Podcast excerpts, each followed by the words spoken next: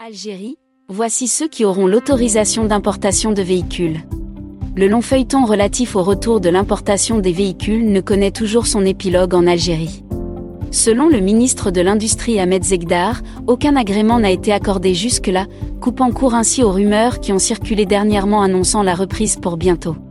S'exprimant en marge du colloque ayant regroupé les directeurs de wilaya de l'industrie qui s'est tenu à Boumerdès.